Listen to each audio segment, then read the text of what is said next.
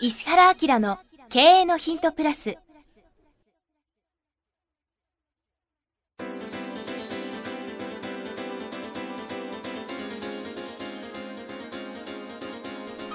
ポッドキャスト石原明の経営のヒントプラスは勝てるビジネスモデルや売れる仕組みの作り方。経営者や起業家が持っておくべき能力とその磨き方。リーダーの育成や強い組織の作り方などについて経営コンサルタントの石原明がリスナーの皆様からのご質問に直接お答えする形でお伝えしていく番組です。企業を継続発展させるためのノウハウを提供する日本経営教育研究所がお届けいたします。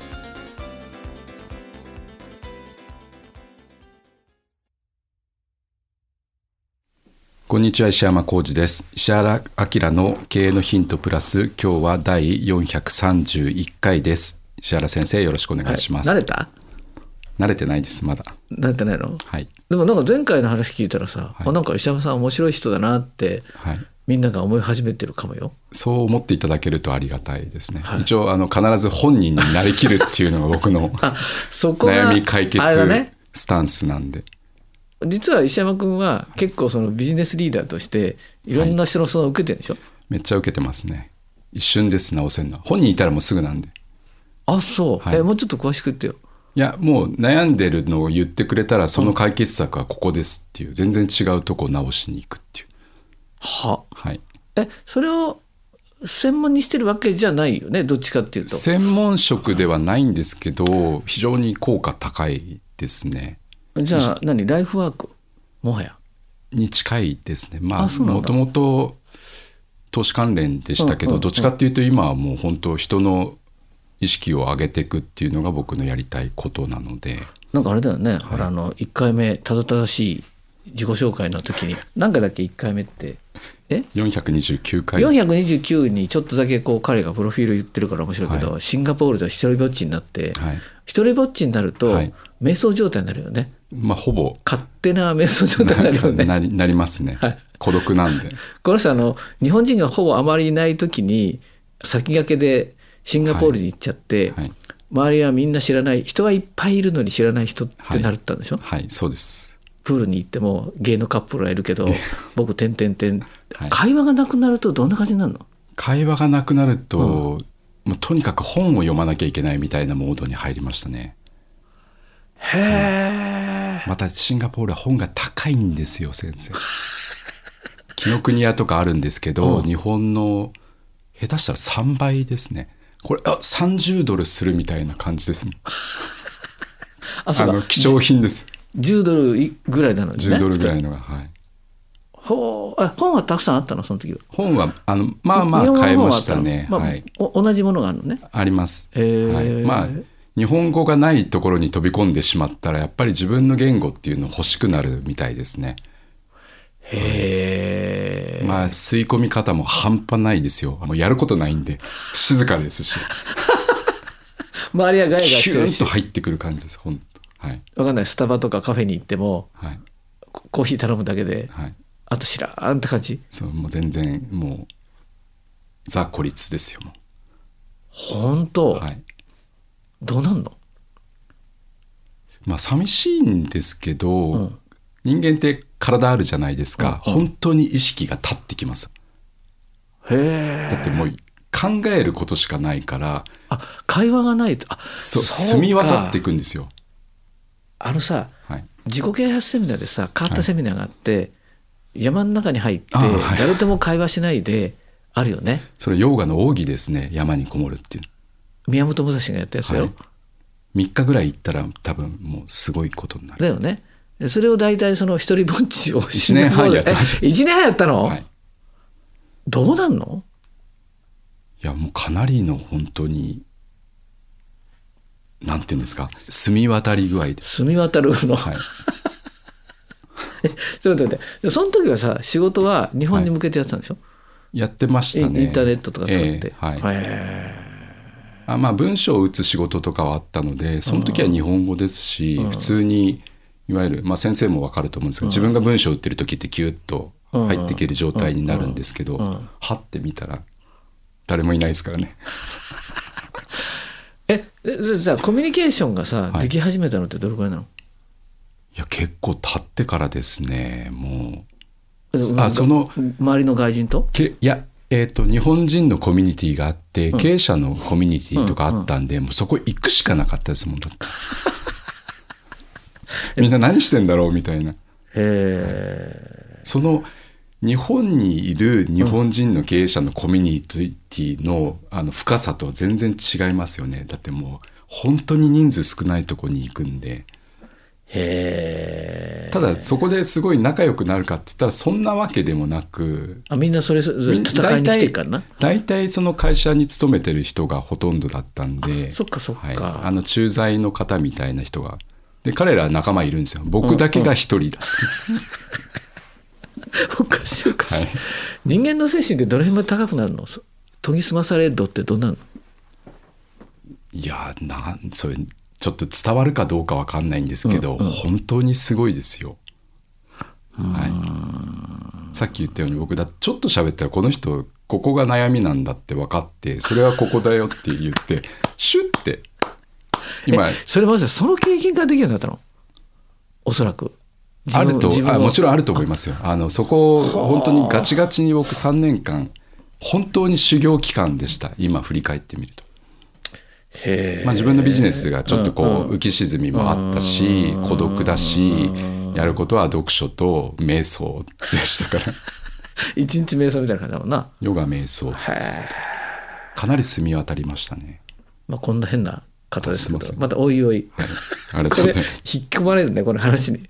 ちょっと読んで。読んではい。もう忘れてました自分の話分かんなくなっちゃう、20代の方からですね。はいどうぞえーはい。石原先生、いつも楽しく拝聴させていただいております。出産後、時短勤務という形で印刷会社のデザイナーとして働いています。はいはいですが、子供が大きくなる頃を見計らってデザイン事務所を構えたいと思い、いろいろと模索している時に友人から石原先生のポッドキャストを聞き、以降先生の過去ログを聞き漁るのが日課になりました。伺い。たい内容は社名屋号についてですね。ここは質問の内容ですね、まさに。はいはい。で私の祖父が残した会社を引き継ぎその会社でデザイン業務を請け負う予定です。ですが祖父が残した社名を残したいという気持ちと業務内容に合った社名にしたいと悩んでいます。屋号で名乗ることも頭にあるのですがそもそも社名や屋号について先生はどのようにお考えですか？お聞かせいただいたら嬉しいです。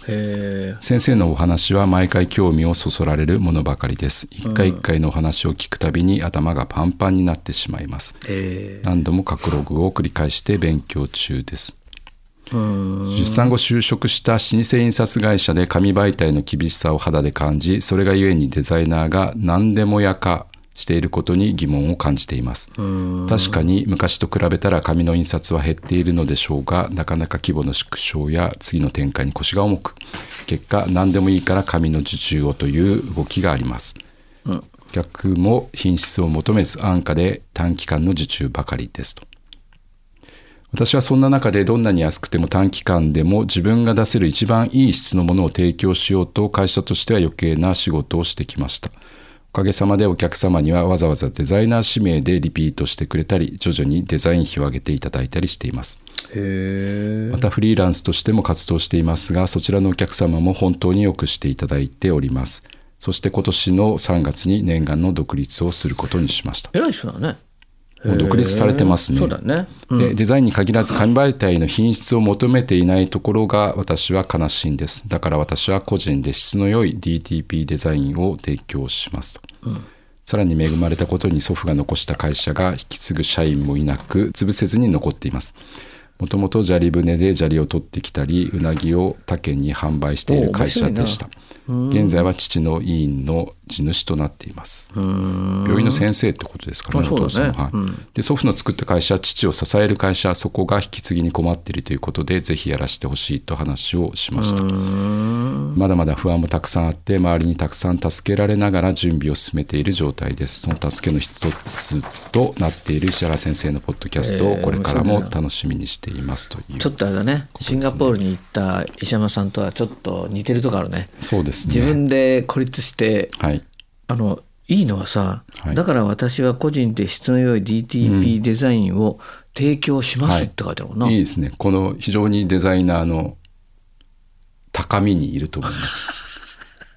私だけがやりきるみたいな。こういう人大好きです僕。DTP デザインをしようと思いますって言ってないもんな。はい。提供します。しますって断言です。断言。はい、私はそう生きてますだもんね、はい、生きてます。えーそこは見ました見ましたもちろん。はい。文章もうななったんでこの人にももちろん。あなった。はい。この番組初めて聞いた方はこの石山さんの特技は質問者とか相手の立場になりきれるんでしょ同化同化ですね。同化できるんだね、はい。でなんで同化できるかっつったら先駆けてシンガポールに行っちゃって日本人誰もいなくて1年半ぐらいほぼ瞑想状態にあって、人の感覚が読めるようになっちゃったっていうね、そうですね、でもこれちょっとさ時間もだいぶ長くなってきたんですいませんなんか。石山君の紹介でなあの、はい。僕だったら、はい。デザインっていう能力を生かしてその古い名前をそのままにすごいかっこいいデザインするな、ああ社名を残すもう絶対残した方がい。いこういうレベルだったらもう残した方がいいんだよね。全然デザイン会社っぽい名前じゃないですけど。でも全然。ああうん、昔僕の知ってる会社でまあその社名言うと法南堂って会社があって、はい法南堂っていうのは全然違う仕事をしてたんだけど、まあ本当にデザインみたいな仕事をして、はい。今その後本当に大きくなっちゃったから分社化して、うん。法南堂っていう名前も残しながら本体変えたけど、はいやっぱりすごいでかい会社になったよ。うん。でなんかそういうのってその先祖の力もこううん。使えるかもしれないし、で彼女自体がエッジを立てる時にその法南堂、まあ、そのこの名前違うけどねなんとかっていう名前のデザインがすっごくエッジが立って綺麗だったら、うん。それ自体で惹かれるよね。僕も、あのもう会社の歴史があるから丸々残してうんうん。ブランドロゴだけ作ろうかなみたいなことを僕も考えてましたね。あの面白くてさ名前って大きく言うと2つあってやってることをそのまま表すっていうのと、はい。えなんでこの名前ですか?」ってん言った時に「いやそれはこういうことこういうことことあなるほどね」はい。っていうさ。だからどっちを使って記憶に残すかっうんていう話だよね。で刺さるじゃん。この話だったりすると。ね。はい。だったらもう全部それを引き継いではい。超かっこよくうん。社名もロゴにしちゃうみたいな。ああ。うん、なんかそんなような感じでやれたらいいと思うし、まあ、姿勢がいいよね。いやもう私はこれしますと。素晴らしいですよね。お父様、おじい様のことを考え、しかもやりきると。であとさおそらくはい。これからねアナログのものがどんどん復活してくるから。ああわかりますそれは。はい。うん、わかるよね。わかります。うんでただあの彼女がやんなきゃいけないことは、はい。もうとにかく最先端を見ることだよね。うん。ノウハウの仕事ってはい。いくらでも取れるのね。うん。でいくらでも取れるってことはいくらでもお金払ってくれる人に出会うことがすごく重要で、あはい。そういう意味では今最先端で例えばそのデザインの歴史ってさ何で変わったかっていうと日本ってデザインがはい。もともとすごすぎちゃって、ええ。デザインに対して価値がなかったよね。だってあの紋章とかじゃ家紋ってあるじゃん。はい。あんなのさすごすぎちゃって、はい。どれぐらいすごいかっていうと家紋とかああいうものってさ、はい。自然の中に置いても同化するぐらいすごいレベルなんだよな。うはい。なるほど。あれがヨーロッパとかに行ってヨーロッパ人がたまげたのが同じものを食器とか棚とかなんか全部入れるっていうこの発想ないよ。ああはいええ。それがそのヨーロッパに行っていろんな紋章になってぐるっとして一回りして日本にうん。CI っつって帰ってくるんだよね。はい。うん、日本企業は突然そのに気づくんだけど、うん。うん、だからそういう意味ではさデザインがデフォルトしちゃっててはい。みんなバランスがいいんだよね。うん。でその中でその単にイメージしたものをお金に変えるっていうのはさ実は大英なんだよね。うん。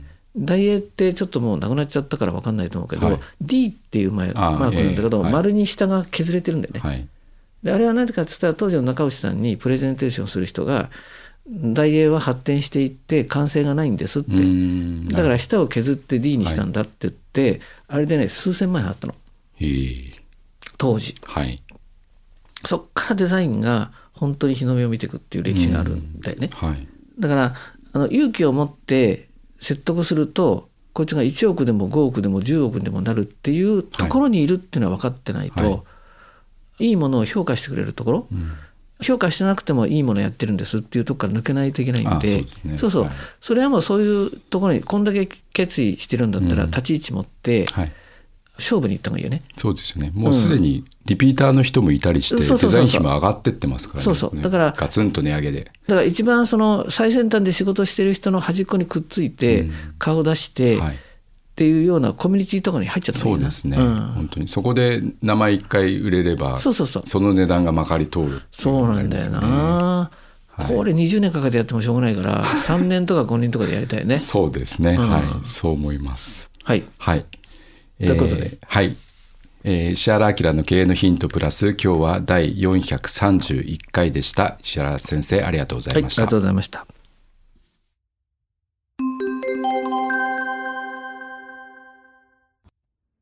番組よりお知らせがございます。当番組は第1回より無料で公開しておりますが、番組回数の増加により、ポッドキャストの登録数の上限に達したため、iTunes やポッドキャストアプリで、すべての回をお聞きいただくことができなくなっております。ウェブサイトでは、第1回からすべての回をお聞きいただけますので、ウェブサイト、石原明 .com のポッドキャストのバナーからアクセスしていただき、経営のヒントプラスをお楽しみください。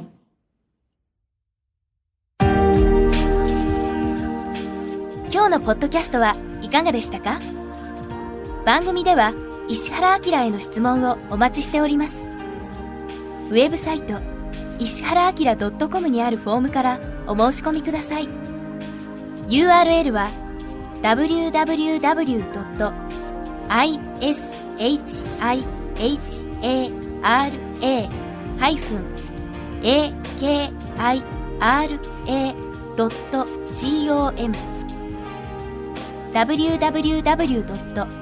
石原 -akira.com です。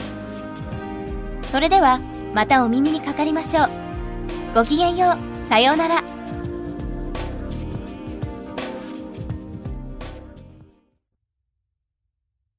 この番組は提供日本経営教育研究所ナレーション岩山千尋によりお送りいたしました。